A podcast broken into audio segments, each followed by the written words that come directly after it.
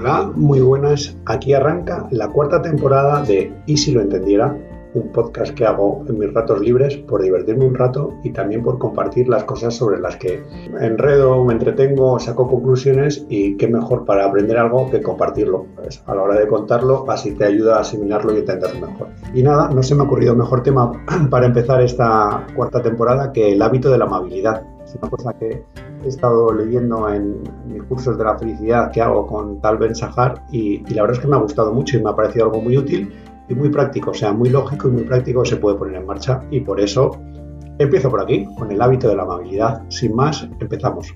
Antes de entrar a fondo en el hábito de la amabilidad, hay que empezar primero pensando un poco en la virtud de ser generoso y compartir. Una verdad universal que todos sabemos es que quien da recibe. Eso es así, o sea, eh, igual los egoístas no se lo creen, pero la gente normal sabemos que es verdad que quien da recibe.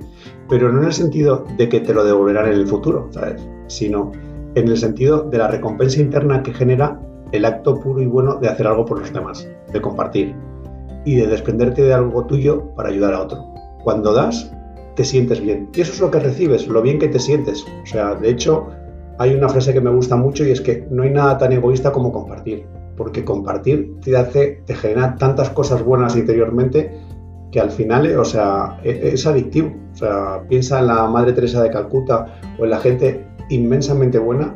Ellos lo decían, que la mejor manera de sentirse bien era compartiendo. Y eso es así. O sea, hay gente que no lo ha descubierto, pero es una verdad. Bueno, también hay estudios que demuestran que genera una mayor felicidad el que gasta una cantidad de dinero en otros que el que lo gasta en sí mismo los estudios consistían en el dinero que ganaban o que se daban a una persona, obligarles a uno a gastárselo en sí mismos o a otros gastárselo haciendo eh, algo por los demás, comprárselo a alguien y demás. Y midiendo todo esto con, con máquinas del cerebro, se ve que el efecto es más duradero en los que lo, lo, gastan en los demás que los que lo gastan en uno mismo. Puede ser que el pico máximo de, comprártelo para ti sea eh, eh, eh, mayor en el, en el caso que sea para ti, pero es mucho más duradero y te produce más felicidad el compartirlo.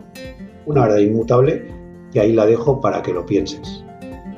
El camino de dar para ser más feliz no se limita a compartir cosas materiales, sino que también funciona con la amabilidad. Y aquí es donde empezamos con el hábito de la amabilidad. Añadir amabilidad en tus interacciones con otras personas te hará sentirte mejor, sin olvidar además que es el mejor lubricante para que las relaciones funcionen mejor en ambos sentidos. En todo tipo de relaciones, con tus amigos, con tu pareja, con tus hijos, si pones amabilidad, estás lubricando la relación, si me dejáis utilizar el símil, y estás haciendo que todo funcione mejor. Y conseguirás que las interacciones mejoren simplemente por el hecho de amabilidad, de sonreír, de escuchar empáticamente y de, de verdad poner atención. También se han hecho experimentos sobre esto, eh, añadiendo la, amabilidad en el día a día normal, que demuestran que hay un aumento del bienestar de los participantes, tanto del que da la amabilidad como del que la recibe. Aquí hay una frase muy bonita del diario de Ana Frank que dice, You can always, always give something, even if it is only kindness. Siempre puedes, Simón, siempre, siempre puedes dar algo, aunque solo sea amabilidad. Y hay que recordar que dar no es algo circunscrito al mundo material, sino que los actos de, amabilidad con los demás ya suponen una acción de dar. Es una manera de dar que es buena para el que la recibe, para el que la da y para todos en general, ya que la amabilidad es contagiosa. Si no, fíjate, cuando entras en una oficina con mal ambiente, como verás a todo el mundo con malas caras y es bastante complicado ver actos de generosidad, de generosidad o de sonrisas. Y al revés, en las oficinas de que hay buen rollo, que la gente se lleva bien, verás como la sonrisa es la cara principal y hay amabilidad imperante en el, en el ambiente. O sea, es algo que se ve. Ser amable siempre y con todos es algo que genera recompensas. Otra frase que me ha gustado. Y la, dijo Jeff Bezos, bueno, en realidad se la decía, el, no sé si el padre o el abuelo de Jeff Bezos a Jeff Bezos, y este lo que luego dijo es que ser amable es más difícil que ser inteligente. En realidad tiene todo el sentido del mundo, porque la inteligencia es un regalo es un don. La amabilidad es una elección, es algo que tienes que elegir todas las veces. Por eso es mucho más difícil ser amable que ser inteligente. Y a la vez es mucho más fácil, porque solo depende de ti y puedes decidir en el próximo minuto ser amable, en la próxima interacción ser amable. Es una decisión tuya y nada más sencillo que, eso. En cada momento de nuestra vida tenemos una lección y cuando elegimos ser amables, ser generosos, nos mejoramos a nosotros mismos y al ambiente que nos rodea. Piénsalo, porque por eso estoy haciendo el podcast este, por pensar solo, solo sobre esto, algo tan sencillo como esto, pero que nos puede ayudar a todos. Y lo mejor de todo es lo fácil que es llevarlo a cabo. Y por eso el, podcast este le he titulado El hábito de la amabilidad porque incluir en tu rutina diaria un hábito de amabilidad es muy sencillo. Simplemente tienes que ponerte un recordatorio en la agenda todos los días y el, recordatorio tiene que ser el de 10 minutos a esparcir amabilidad extra. ¿Qué significa esto? Pues que tienes que ponerte la obligación, si tienes un habit tracker, por ejemplo, yo lo hago, yo tengo hábitos y, tengo toda, toda la semana repaso el cómo lo he hecho, si bien, mal o no, igual que controlo si he hecho deporte, puedes controlar el si has hecho tu rutina diaria de amabilidad. 10 minutos de ser especialmente amable. O sea, no vale con tu amabilidad de siempre. O tú deje, eres una persona amable por deje y, ya que te lo que te Sino de esforzarte de intentar ser más amable. Y podrás comprobar que la amabilidad es contagiosa y que la generosidad genera felicidad en toda la gente que toca. Por eso no le veo efectos negativos y sí le veo efectos positivos. Y nada, yo es un hábito que voy a intentar poner y que voy y, que por eso lo comparto aquí, por si te quieres animar y es una manera de esparcir el hábito de la generosidad entre la gente que escuche este podcast. Que como muchos amigos lo escuchan, pues oye, seguro que me beneficia directamente a mí. Aquí también cabría el pensamiento de toda generosidad es buena, no hay límites. La respuesta es que no, porque si lo piensas, para tener éxito en la vida y para poder tener una vida feliz, hay que llegar a ser tan generoso con los demás como contigo mismo. También te tienes que preocupar de ti y tus necesidades en la mayoría de los casos no tiene ningún sentido privarse de algo o dejarse pisar para que otro disfrute de algo por encima de ti. La clave está en tener un camino claro, siendo capaz de no dejar a los demás al margen, dejar muertos por el camino y estando dispuesto a ayudar y a colaborar con todos los que te encuentres en tu camino sin desviarte del mismo. Si tienes claro hacia dónde vas, trabajas en ese sentido y mientras te preocupas de ayudar a los que están alrededor, puedes cumplir tus objetivos y a la vez ayudar a todos que te, que te ayudan. Normalmente, desviarte de tu camino debería ser solo una excepción justificada. Aquellos que no tienen claro su camino y que, por ejemplo, solo piensan en compartir, al final no serán capaces de generar lo suficiente para poder seguir compartiendo.